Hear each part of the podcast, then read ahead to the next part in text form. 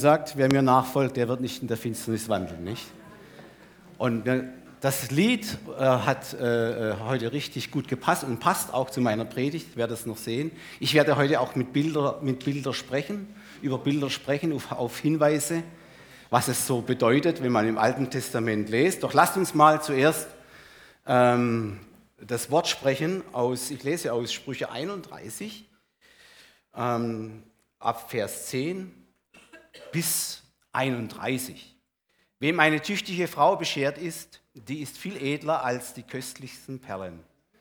Ja, ihres Mannes Herz darf sich auf sie verlassen und Nahrung wird ihm nicht mangeln. Hm. Sie tut ihm Liebes und kein Leid ihr Leben lang.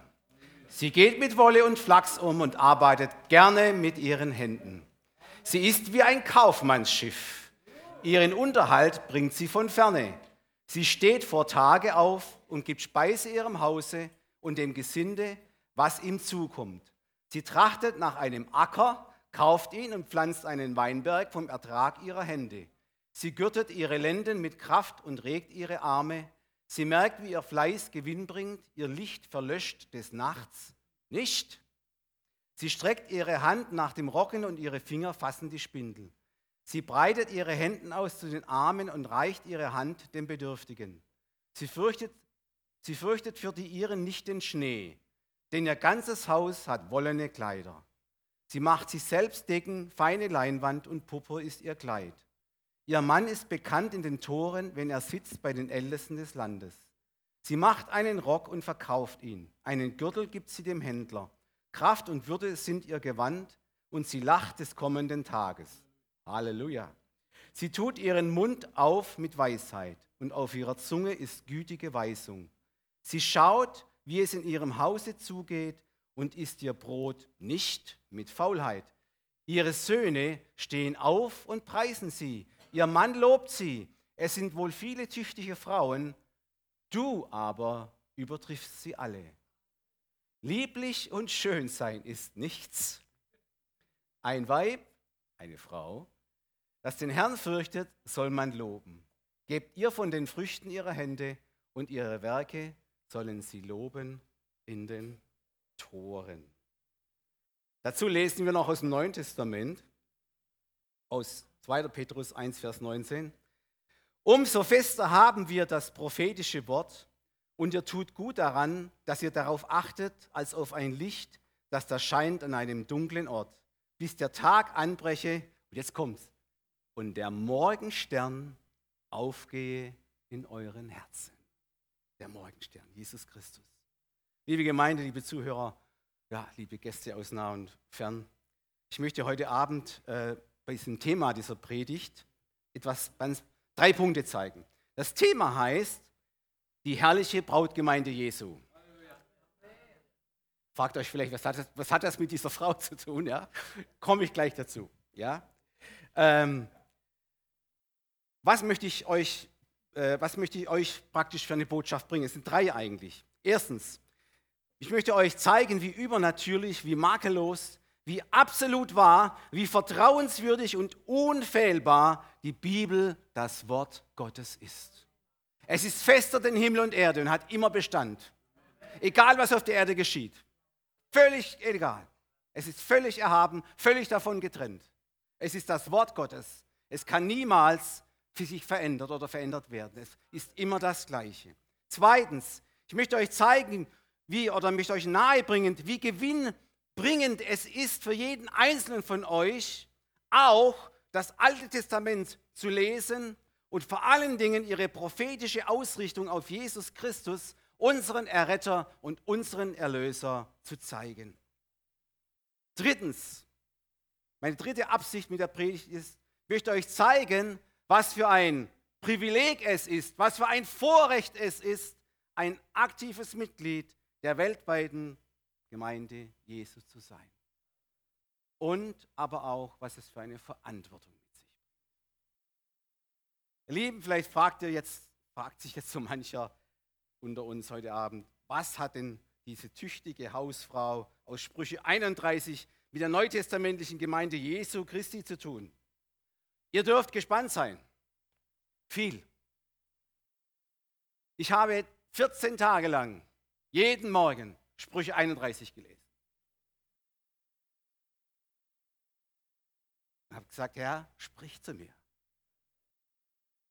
Diese, dies, dies, diese Beschreibung dieser Frau ist ja etwas, etwas ganz, ganz äh, Herausragendes in der, in der Bibel, vor allem im Alten Testament. Viele Frauen äh, heutzutage, die emanzipiert sind, die feministisch veranlagt sind, sagen, die Bibel ist frauenfeindlich. Hier begegnet uns ja auch eine ganz andere Frau, die nicht nur hinterm Herd steht und, hinter, und die Kinder hütet, ja. Und deshalb, auch schon deshalb sehr faszinierend. Aber dieses Sprüche 31 Frau ist noch viel faszinierender. Ihr werdet es sehen. Seid ihr bereit? Legen wir los. Ich möchte die PowerPoint jetzt dann äh, haben, dass ihr sie da mal an die Wand macht. Um was es denn geht. Zunächst möchte ich eine kleine Hinführung zu diesem Predigtthema mit euch machen. In Vers 1 da steht doch, haben wir gelesen, es ist eine tüchtige Frau. Und da kommt dann gleich eine Frage, ja, wer wird sie wohl finden? Ja, die herrliche Brotgemeinde Jesu. Also ich kenne wirklich einige Frauen, auch hier, welche dieser Beschreibung dieser Superfrau sehr nahe kommen. Doch dazu ein paar Predigten weiter. Mehr. Auf jeden Fall, ihr Lieben, laut Lexikon bedeutet tüchtig, fähig und auch Tapferkeit.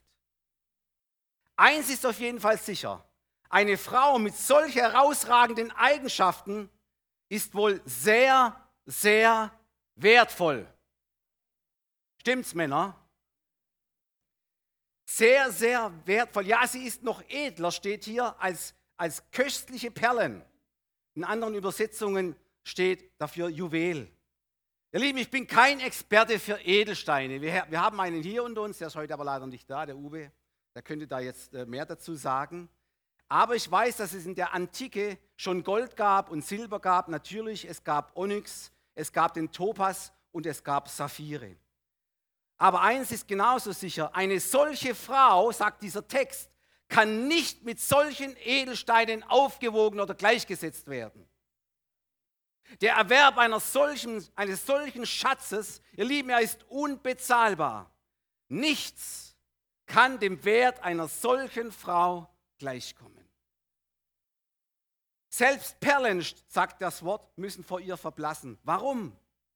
Die Antwort ist einfach, weil sie selbst die Perle ist. Und jetzt steige ich mit euch ein. Matthäus 13, Vers 45. Hier sagt Jesus, wiederum gleicht das Himmelreich einem Kaufmann, der gute Perlen suchte. Und als er eine kostbare Perle fand, ging er hin und verkaufte alles, was er hatte und kaufte diese eine Perle. Ihr Lieben, das ist schon ein erster Hinweis. Es ist ein Bild auf Jesus Christus hin. Jesus Christus selbst ist die kostbare Perle. Das ist seine und da gleichzusetzen ist auch seine geliebte, seine bluterkaufte Versammlung. Es ist die Gemeinde Jesu Christi, die Kinder der Erlösten Gottes des Vaters. Halleluja, lieber Bruder, liebe Schwestern. Geht mal in dich, wenn ich jetzt was zu euch sage. Und lasst das mal auf euch einwirken. Du bist als Kind Gottes sehr, sehr wertvoll.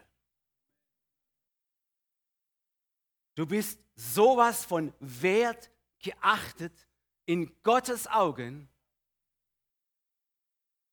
dass er dir und mir in Christus Jesus nichts, aber auch nichts vorenthalten hat. Er hat sich völlig am Kreuz für dich und mich veräußert. Die Schrift sagt, er hat sämtliche Herrlichkeiten des Himmels abgelegt, kam in die Niedrigkeit unserer Erde und hat den schändlichsten Tod, den furchtbarsten Tod für dich und für mich erlitten, damit wir erlöst und befreit von unserer Schuld sein können.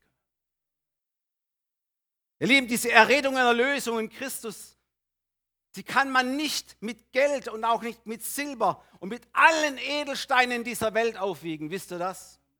In 1. Petrus 1, 18 und 19 steht, denn ihr wisst, ich hoffe, ihr wisst das auch, dass ihr nicht mit vergänglichem Silber oder Gold erlöst seid und eurem nichtigen Wandel nach der Väterweise, sondern mit dem teuren Blute Christi als eines unschuldigen und unbefleckten Lammes.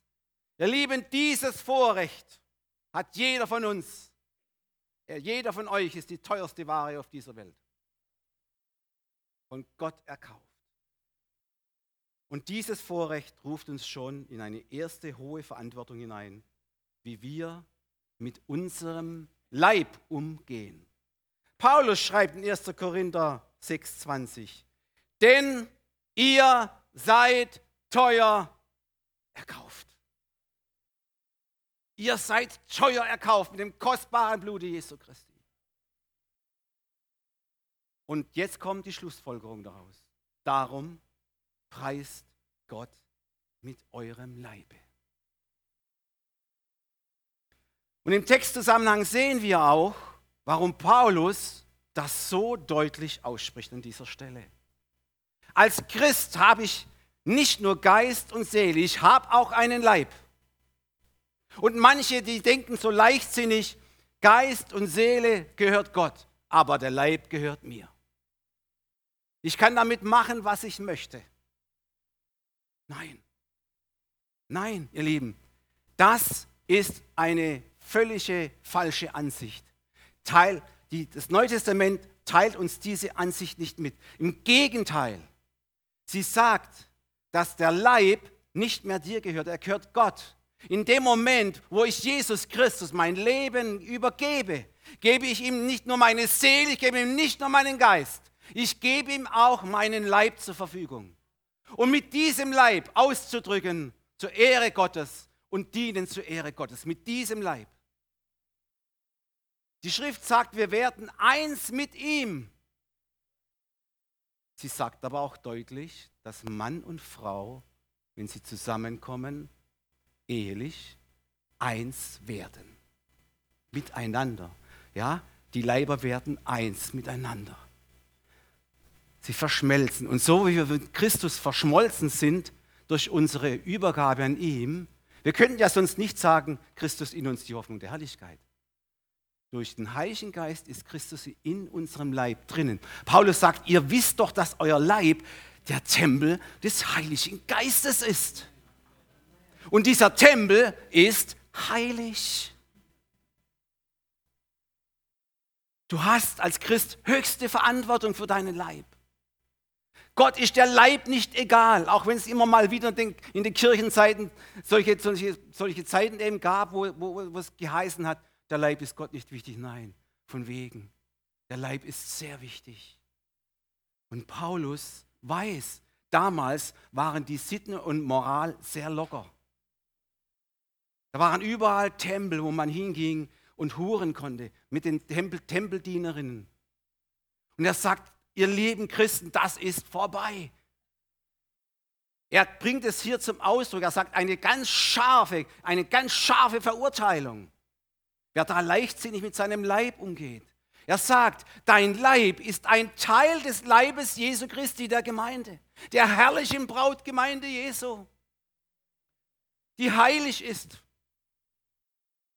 Du kannst nicht mit ihm gehen zu einer Ehebrecherin, zu einer Hure, zu einer fremden Frau. Weil du sonst eins mit ihr wirst. Er sagt sogar ganz klar, jede Sünde, die der Mensch bekennt, der Mensch tut, bleibt außerhalb seines Leibes, aber diese eine nicht. Sie verschmutzt und verunreinigt deinen Leib. Da hört für Paulus jeder Spaß auf. Und da sollten wir ehrfürchtig davor stehen. Sagen, Jesus, mein Leib ist dein Tempel. Er bleibt rein und heilig.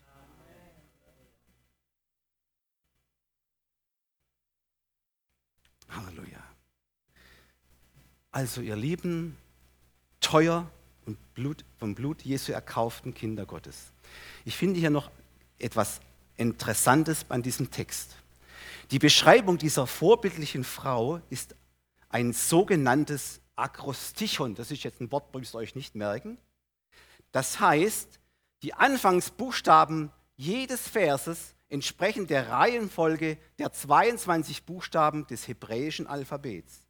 Da die Bibel ja im Griechischen übersetzt wurde, äh, kennt man dafür Alpha und Omega. Und das ist wiederum ein Hinweis auf Jesus Christus. Es ist ein klares Bild in Offenbarung 1, Vers 8, bestätigt durch das Neue Testament. Ich bin das A und das O, spricht der Herr. Der da ist und der da war, der da kommt, der Allmächtige. Also ich bin Alpha und ich bin Omega. Ihr Lieben, keine Sprache dieser Welt ist reich genug an Worten, um diese unendlichen Herrlichkeiten der Person Jesu, seine moralische Schönheit, gepaart mit seiner Macht, mit seiner Majestät, die wir heute Abend schon gesungen haben, mit seiner Herrschaft, mit seiner Gnade, mit seiner Gerechtigkeit und Wahrheit zu beschreiben.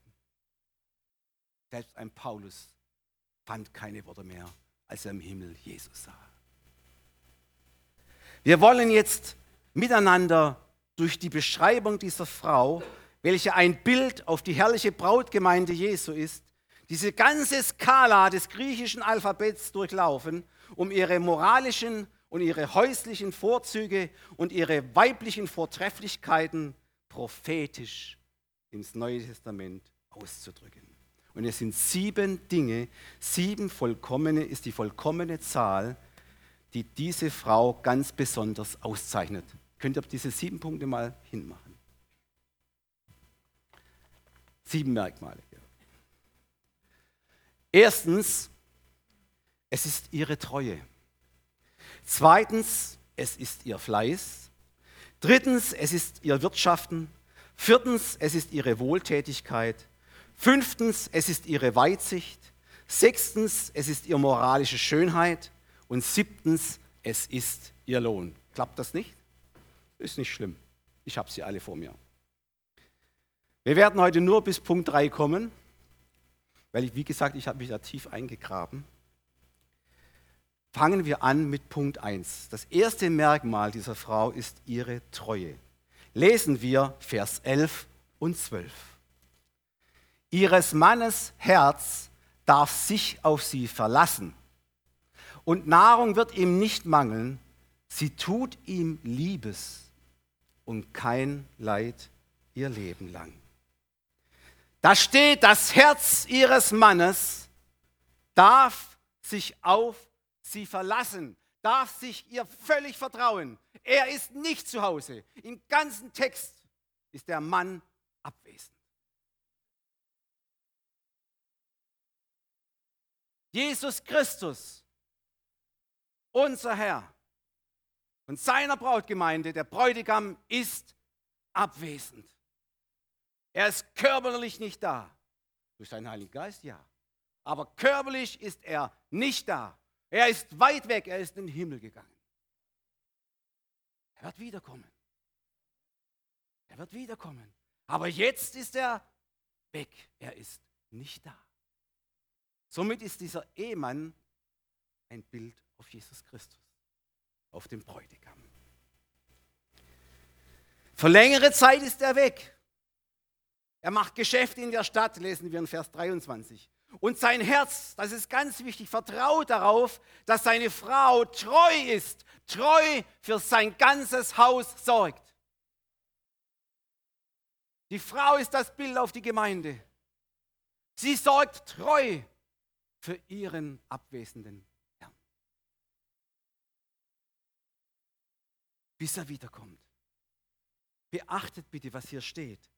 Es ist sein Herz, es ist sein Herz, das Herz des Ehemannes, das auf seine Ehefrau völlig vertraut.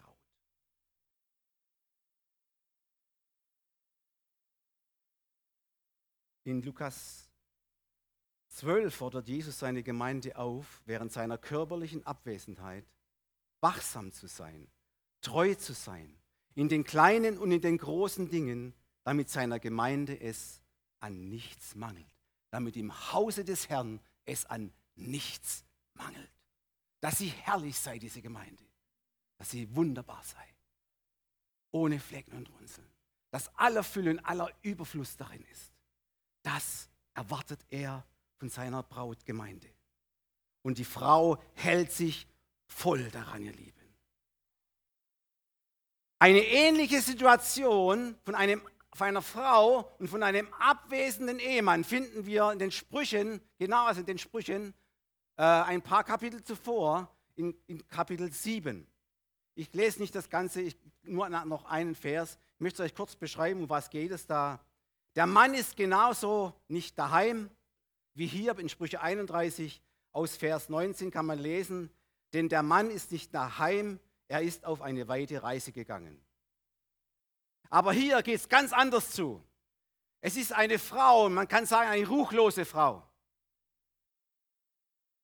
Sie empfängt einen jungen Mann, lad ihn zu sich ein, verführt ihn zum Ehebruch, zu sich nach Hause und sagt, du kannst durchkommen, lieber Jüngling. Mein Mann ist weit weg.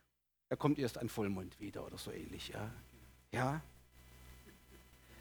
Ihr Lieben, auch das ist ein Bild. Diese ehebrecherische Frau ist ein Bild auf Teile der weltweiten Kirche Jesu, welche geistlich gesehen untreu wurde. Indem sie die Unfehlbarkeit und Inspiration des Wortes Gottes in Frage stellt, ihre eigenen Normen und Regeln und Werte aufstellt, welche konform sind zum Zeitgeist und das Evangelium wird vermischt mit anderen Religionen. Die Bibel nennt das auch Hurerei. Sie nennt es eine geistliche Hurerei. Wir lesen in, in Offenbarung, dass das noch zunehmen wird, bevor Jesus Christus wiederkommt. Hüten wir uns davor, falsche Lehren hereinzulassen und bleiben in der gesunden Lehre Jesu. Und keine Kritik an der Bibel zu üben. Es gibt Strömungen, die sind wieder sowas von aktuell, kann man alles hier nachlesen, was sich heutzutage in manchen christlichen Kreisen schon eingenistet hat. Um es noch einmal mit dem Bild zu beschreiben des Körpers, der ein, ein Tempel ist. Schon in der ersten Christengemeinde kam eine Lehre auf, die besagt, dass der Leib nicht wichtig sei, nur Geist und Seele seien für Gott wichtig. Du kannst also mit dem Leib machen, was du willst. Völlig, völlig verkehrt. Völlig fair. Es ist eine teuflische Lehre. Sie hat den Namen die Lehre der Nikolaiten. Sie taucht auf in den Sendschreiben und warnt die Gemeinden davor, eindringlich diese Lehren hineinzulassen. Aber liebe noch einmal, es ist sein Herz. Es ist das Herz des Ehemanns, das vertraut. Das vertraut auf seine Braut auf seine Gemeinde. Ihr Lieben, das Herz ist doch der Sitz der Gefühle, oder? Der Sitz der Zuneigungen. Was heißt das für uns? Ihm, dem Ehemann, also Jesus, es geht ihm nicht in erster Linie um die Sorge für seine Güter. Nein, es geht ihm um ihre Liebe. Das ist es, ihr Lieben, was er über alles an seiner Frau schätzt. Ihre Liebe, ihre Treue ihr lieben, teuer erkauften Brüder und Schwestern in Christus. Ja, ja und abermals ja. Es ist gut und richtig für Jesus fleißig zu sein. Da komme ich nachher noch darauf. Es ist gut und richtig für Jesus tätig zu sein, bis er wiederkommt in Macht und Herrlichkeit. Doch am meisten schätzt der abwesende Herr die Liebe und die Treue seiner Braut. Paulus schreibt in 1. Korinther 13, 1 bis 3. Wenn ich mit Menschen und Engelszungen redete und hätte die Liebe nicht, so wäre ich ein tönendes Erz oder eine klingende Schelle. Und wenn ich prophetisch reden könnte und wüsste alle Geheimnisse und alle Erkenntnis und hätte allen Glauben, sodass ich Berge versetzen könnte, ich hätte die Liebe nicht. Es wäre nichts. Und wenn ich alle meine Habe den Armen gebe und meinen Leib sogar verbrennen würde und hätte die Liebe nicht, es wäre mir nicht. Jesus Christus selbst, ihr Lieben, stellt das Motiv der Liebe zu ihm über den Fleiß und das Wirtschaften. In Lukas 10, 38 lesen wir bis 42 folgendes. Eine bekannte Sache. Als sie aber weiterzogen, kam er in ein Dorf. Da war eine Frau mit Namen Martha, die nahm ihn auf. Und sie hatte eine Schwester, die hieß Maria. Sie setzte sich dem Herrn zu Füßen und hörte seine Rede zu. Martha aber machte sich viel zu schaffen, ihm zu dienen. Und sie trat hinzu und sprach, Herr, fragst du nicht danach, dass mich meine Schwester lässt alleine dienen? Sage ihr doch, dass sie mir helfen soll. Eigentlich hat sie recht. Wenn wir jetzt ganz menschlich denken, hat sie recht. Kinder haben da sogar noch ein ganz besonderes Gefühl dafür. Wenn der Bruder da sitzt und nichts macht und er und, und, und die Schwester muss aufräumen oder der andere Bruder muss aufräumen, da kommt sofort Protest, da könnt ihr euch drauf verlassen. Die haben da ein ganz hohes Gerechtigkeitsgefühl. Also der, der, der, Protest war eigentlich berechtigt. Der Herr aber, jetzt kommt aber der Herr aber, antwortete und sprach zu ihr, Martha, Martha, du hast viel Sorge und Mühe. Eins aber ist Not. Maria hat das gute Teil erwählt, das soll nicht von ihr genommen werden. Lieben, das allererste, vor allem Dienst, vor, aller, vor allem Fleiß, kommt die Liebe kommt die Liebe zu ihm, zu deinem Erretter und zu deinem Erlöser. Das Motiv muss stimmen. Wisst ihr, auf das möchte ich hier rausgehen. Martha hat ja alles richtig gemacht. Die tüchtige Hausfrau, der Aule, alles richtig gemacht. Sie war ja auch fleißig am Wirtschaften. Und die Martha hat den Tisch gedeckt, ja, der hat den Boden gewienert, die hat das Essen gekocht. Aber Maria hat das Lob bekommen. Ihr ging es zuerst um das Herz ihres Meisters. Sie kniete vor ihm nieder. Halleluja. Seine Liebe war viel wichtiger, seine Zuneigung. Das war der Anfang. Und das ist das Zentrum, ihr Lieben. Liebe ist Voraussetzung für Treue. Liebe ist Voraussetzung für Treue. Wer seinen Ehepartner liebt, der bleibt ihm treu. Ein Leben lang.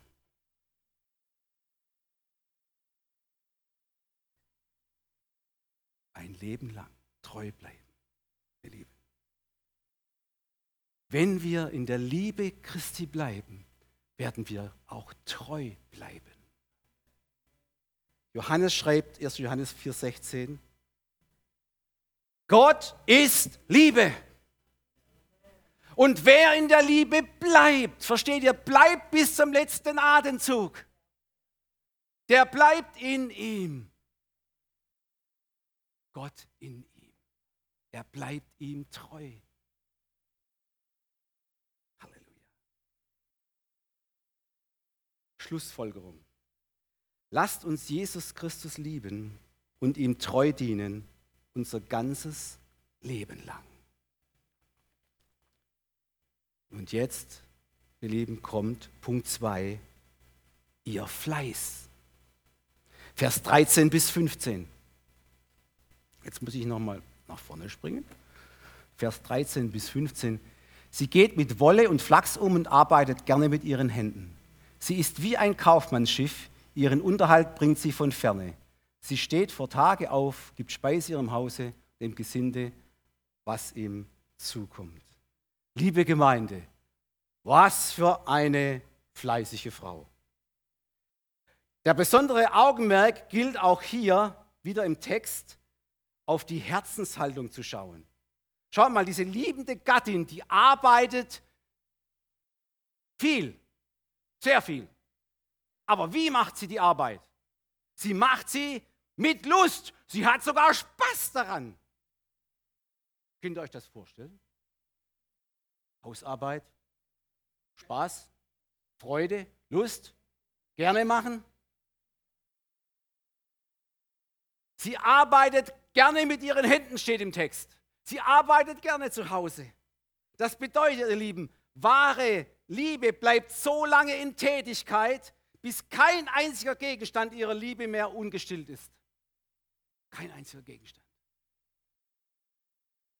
Wenn du so deinen Ehepartner liebst, mit diesen Gedanken, es wird ein Leben lang eine wunderbare Ehe.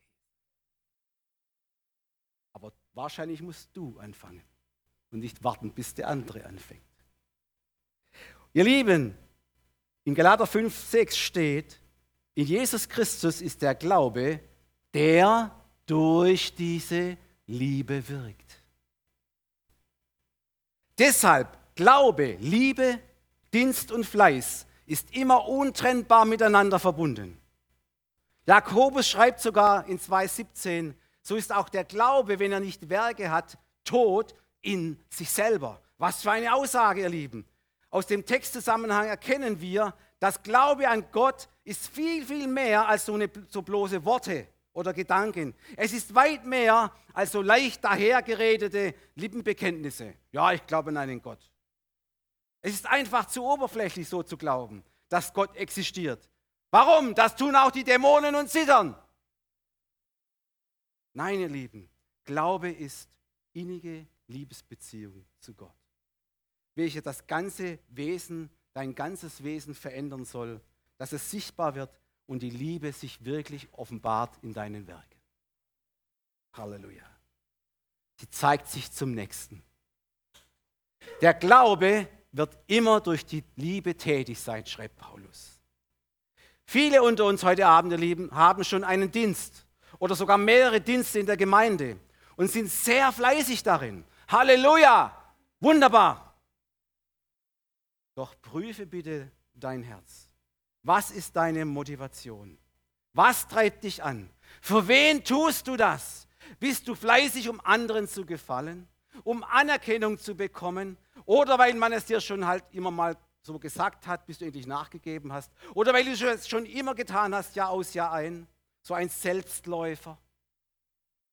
Nein, ihr Lieben, es gibt eine Art von Fleiß, von Dienst und guten Werken, welche Jesus zwar auch kennt, und darum weiß, aber keine Anerkennung bei ihm findet. Sogar Tadel. Die Gemeinde in Ephesus ist noch sehr aktiv und sehr fleißig. Sie ist nicht müde geworden zu dienen. Sie hat gute Lehre, kann auch falsche Propheten durch die Gabe der Geistesunterscheidung als Lügner erkennen. Aber irgendetwas in ihrem Inneren ist geschehen. Im Herzen sind sie kalt geworden. Kalt, gefühllos. Die Dienste laufen irgendwie so plätschern so vor sich hin in der Gemeinde. Aber die Motivation, die Herzenshaltung, die stimmt nicht mehr. Offenbarung 2, Vers 4. Aber ich habe gegen dich, dass du die erste Liebe verlassen hast. Paulus schreibt, seid nicht träge in dem, was ihr tun sollt. Seid brennend im Geist, dient dem Herrn. Also mit einem, wir dienen, wir sind fleißig in der Gemeinde mit einem brennenden, liebenden Herzen. Das ist die richtige Einstellung, ihr Lieben, der tüchtigen Frau in der Gemeinde. Sie macht es gerne aus Liebe zu ihm. Ihre Bemühungen der Liebe sind niemals Schinderei, sondern sie sind eine Lust, sie sind eine Freude. Sie macht es gerne. Und jetzt kommt der Lieblingsvers von unserem Pastor Edmund Exler. Früher auf jeden Fall hat er es immer wieder gesagt, wenn er, wenn er, wenn er, wenn er vor, bevor der Lobpreis losging, hat er immer wieder gesagt, Psalm 100, Vers 2. Dien dem Herrn mit Freuden. Kommt vor sein Angesicht mit Frohlocken. Halleluja. Das ist die rechte, das ist die richtige Herzenshaltung, ihr Lieben. Halleluja. Brennende Herzen. Brennende Herzen, das ist das Gegenteil von einem kalten, einem erkalteten Herz. Und jetzt kommt noch ein Aspekt des Fleißes. In Vers 11 steht, von weit her bringt sie ihren Unterhalt herein. Andere Übersetzungen schreiben, sie bringt von weit her Nahrung und Brot.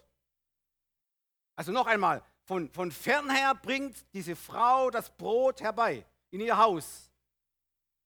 Dies beschreibt eine Speise, ihr Lieben, welche die Welt nicht kennt, heute vor allen Dingen nicht. Es ist das Brot vom Himmel. Jesus Christus selbst verkündigt im Wort durch die Kraft des Heiligen Geistes. Und ihr Lieben, dieses Brot der tüchtigen Gemeinde soll in ihrem Hause immer zu finden sein. Denn der Mensch lebt nicht vom Brot allein, sondern von einem jeden Wort, das von Gott kommt. Halleluja. Und mit diesem Brot sollen alle Gläubigen genährt werden. Mit dem Worte Gottes. Bis sie hingelangen zur Einheit des Glaubens und zur Erkenntnis des Sohnes Gottes, zum vollendeten Mann und zum vollen Maß der Fühle Christi. Das ist sein Ziel mit dem Brot. Halleluja. Geistliche Nahrung, geistliche Speise, ihr Lieben. Wir haben hier im Missionswerk Strahlen der Freude ein Drei-Gänge-Menü bereit für euch. Wir haben den Glaubensgrundkurs, wir haben Bibelschule Modul 1 und Modul 2. Und neuerdings haben wir noch einen Gruß aus der Küche, den Jüngerschaftskurs. Halleluja. Es geht uns gut. Brot ist Fülle. Sie sorgt, dass Brot im Hause ist. Das Wort Gottes muss reichlich unter euch wohnen, sagt Paulus. Reichlich soll es unter euch wohnen. Halleluja. Drittens, dritter Punkt. Dritter Merkmal, drittes Merkmal dieser Frau. Es ist ihr Wirtschaften. Lesen wir in Vers 16 bis 19. Sie trachtet nach einem Acker und kauft ihn und pflanzt einen Weinberg. Uh, vom Ertrag ihrer Hände. Sie gürtet ihre Lenden mit Kraft und regt ihre Arme. Sie merkt, wie ihr Fleiß Gewinn bringt. Ihr Licht verlischt des Nachts nicht. Wow. Wow. Was für eine wunderbare Superfrau. Ihr Lieben, je mehr wir von ihren Tugenden erkennen und lesen, müssen wir uns unweigerlich fragen, kann eine Frau so vortrefflich, so perfekt und so vollkommen sein? Ich lasse mal diese Frage einfach im Raum stehen. Ich finde, es ist ein Ideal. Hier wird uns ein absolutes Ideal dargestellt. Und es lohnt sich immer, Idealen nachzueifern, ihr Lieben. Frage noch eine Frage. Gibt es eine perfekte, eine vollkommene Gemeinde, wo alles stimmt, wo alles gut ist, wo alles glänzt, wo alles super läuft? Obwohl es geschrieben steht, ihr sollt vollkommen sein. Das ist ein Ideal.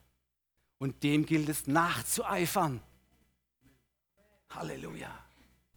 Wisst ihr was? Ich glaube, es gibt keine Frau, die all diese Vorzüge, ich bin ja noch lange nicht fertig, da kommen ja noch ganz viele, die all diese Vorzüge in einer Person vereint. Und so wird es keine Gemeinde geben, bis Jesus wiederkommt, die alle Vorzüge, wirklich alle, alle, vollkommen und perfekt in sich vereint. Ich wage sogar zu behaupten, wenn du in, eine Gemeinde kommst, ist sie schon nicht mehr perfekt. Ja?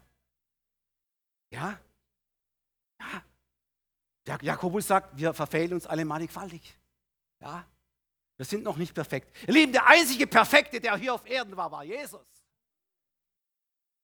Man konnte ihm keine Sünde zeigen, nichts. Keine Anklage konnte standhalten. Nichts. Er war der Perfekte. Er ist und bleibt der Perfekte und der Vollkommene. Um ihn gilt es auch nachzueifern. Halleluja. Halleluja. Halleluja. Es lohnt sich tausendmal, ihr Lieben, all diese vollkommenen Tugenden der Gemeinde nachzueifern. Amen. Und wir sehen anhand des Wirtschaftens dieser tollen Frau, wie sie sogar über ihren häuslichen Bereich hinaus, und das ist ganz interessant, den Besitz ihres Mannes erweitert. Sie kauft Felder, pflanzt einen Weinberg. Halleluja. Und dieser Weinberg ist ein tolles Bild, ein grandioses Bild des Neuen Testamentes auf die Missionsfelder der Gemeinde Jesu in unserer Zeit. Verschiedene Gleichnisse teilt uns Jesus mit vom Weinbergen.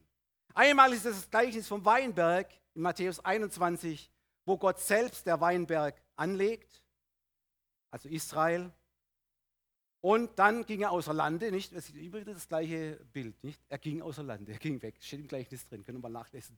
Er ging weg und überließ den Weinberg den Pächtern. Was werden sie mit ihm machen? Werden sie ihn pflegen? Werden sie ihn hegen, dass er Früchte bringt? Nein. Am Schluss sogar töten sie seinen Sohn. Ein Bild auf Israel, das den Sohn, ihren Messias, gekreuzigt hat. In unserem Bild hier aus Sprüche 31 Leben ist das Gott sei Dank anders. Der Ehemann, also Jesus, ist zwar auch außer Hause, aber es ist die Frau, es ist die Gemeinde selbst, die weit über ihre häuslichen Grenzen hinaus einen Weinberg anlegt, ihn hegt und ihn pflegt. Sie ist begierig, versteht ihr, sie ist begierig, weitere Felder zu erobern. Und eben diese Gesinnung hatte der Missionar, Evangelist und Apostel Paulus äh, für sich und seine Gemeinde auch. In 2. Korinther 10, Vers 16 steht, denn wir wollen das Evangelium auch denen verkündigen, die jenseits von euch wohnen. Versteht ihr? Die draußen sind. Wir rühmen uns nicht mit dem, was andere schon getan haben, nach dem Maße ihrer, ihrer Erkenntnis oder wie auch immer. Ja? Ihr Lieben, sind wir doch dankbar.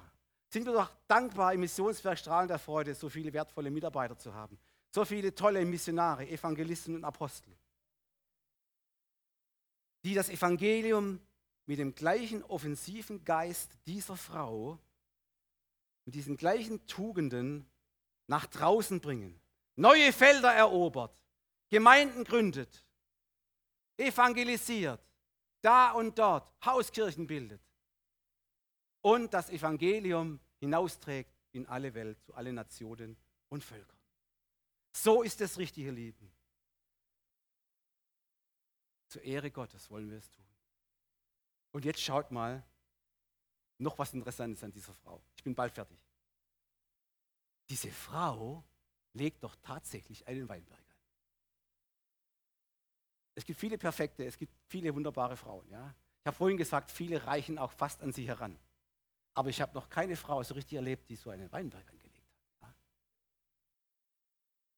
Wisst ihr, Weinberge anlegen, das ist keine einfache Sache. Ja? Weinberge, lieben, sind in der Regel steil. Sie sind steinig. Ich habe Bekannte in meinem Bekanntenkreis, die Weinberge angelegt haben. Die mussten und die müssen schuften, schuften, schuften. Jetzt sogar im Winter müssen sie schuften. Jetzt ist nämlich gerade der Schnitt dran. Ja, der Reben. Bei jedem Wetter. Und ihr Lieben, und steiniger Boden zu bearbeiten ist nicht einfach. Und es ist steil. Diese Frau, die muss ja ganz schön Power haben, ihr Lieben. Das steht auch im Text, Vers 17. Sie gürtet ihre Lenden mit Kraft und regt ihre Arme. Muss man schon, wenn man Weinberg anlegt, ja?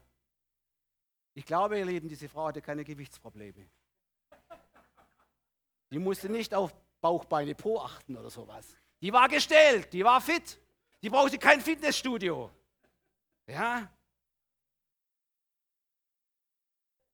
Ihr lieben Brüder und Schwestern, was will ich damit sagen? Missionsfelder zu erobern, neue Weinberge anzulegen, zu bepflanzen und sie zu pflegen, das ist richtig, richtig harte Arbeit. Das erfordert viel Disziplin, viel Zeit, viel Hingabe, viel Gebet und viel Opferbereitschaft. Da müssen die Lenden tatsächlich gegürtet sein und die Arme müssen gestärkt sein. Und so heißt es auch heute für uns, seid stark in dem Herrn und in der Macht seiner Stärke. Epheser 6, Vers 10. Lesen wir doch Vers 14 und 15. So steht nun fest, umgürtet an euren Lenden mit Wahrheit und angetan mit dem Panzer der Gerechtigkeit und an den Beinen gestiefelt, bereit einzutreten für das Evangelium des Friedens. Halleluja. Liebe Gemeinde, ich komme so, lange, so langsam zum Schluss. Dieser hingebungsvolle Dienst in der Mission, in der Evangelisation, er bringt gute Früchte im Weinberg Gottes hervor. Jesus sagt, er bringt 180 und 60-fach Frucht.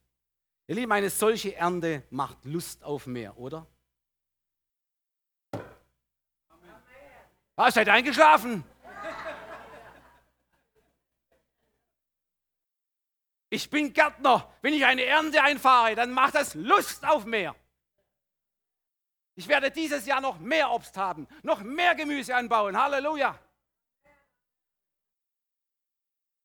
Bis die Weinkeller voll sind, bis meine Vorratskammern überquillen. Dann kann der Winter kommen und ich lache des kommenden Tages. Halleluja.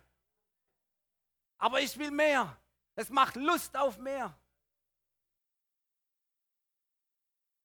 Wir dürfen als Gemeinde nicht uns begrenzen und einengen und sagen, da geht nichts mehr. Wir haben Missionen in Indien, wir haben in, in, in Namibia Missionen, wir haben Partnergemeinden in Kiew, in, in Ludwigshafen und, und, und, und. Das reicht noch nicht. Es macht Lust auf mehr. Aus den Grenzen heraus. Die Gemeinde soll ihre Pflöcke weit spannen, sagt es. Weit spannen. Hinaus in diese Welt zu gehen. Halleluja. Da steht, diese Frau war begeistert von dem Fleiß, von dem Gewinn. Da steht geschrieben, sie merkt, wie ihr Fleiß Gewinn bringt. Ihr Licht verlischt des Nachts nicht. Sie sieht also, ihr Lieben, sie sieht, diese Frau sieht den Zugewinn ihrer Arbeit und ihrer Hingabe für die, den abwesenden und wiederkommenden Mann. Und das spornt sie noch mehr an. Die Nacht bricht herein, steht hier im Text. Aber ihr Licht brennt immer noch. Halleluja. In Vers 15 heißt es, Sie steht auf vor Tage, wenn es noch Nacht ist. Ihr Lieben, noch ist es um uns herum geistig gesehen Nacht und finster. Noch ist der Bräutigam Jesu fern von seiner Brautgemeinde. Er war und er ist das Licht. Doch die Finsternis hat es nicht ergriffen, steht im Johannesevangelium. Doch der Morgen bricht an. Die Wächter rufen uns zu. Die Nacht ist weit vorgerückt. Der Tag ist nahe herbeigekommen. Liebe Geschwister, erlaube es deiner Kerze, deiner kleinen Kerze deines Zeugnisses und deines Bekenntnisses nicht, dass sie schwächer wird oder sogar ausgeht. Einmal weg vom Licht. Lass dein Licht leuchten und stell es auf einen Scheffel. Lass es weiterbrennen bis der Tag anbricht, an dem alle Schatten fliehen, unser Bräutigam wiederkommt, Halleluja, zu seiner Brautgemeinde. Und jedes Knie sich beugen muss und jeder Mund bekennen muss, dass er allein Christus der Herr ist. Halleluja, Amen. Das Lobpreisteam kann nach vorne kommen. Halleluja, Halleluja, Halleluja. Jesus, ich danke dir, dass dein Wort zu uns gesprochen hat. Jesus, ich danke dir, dass du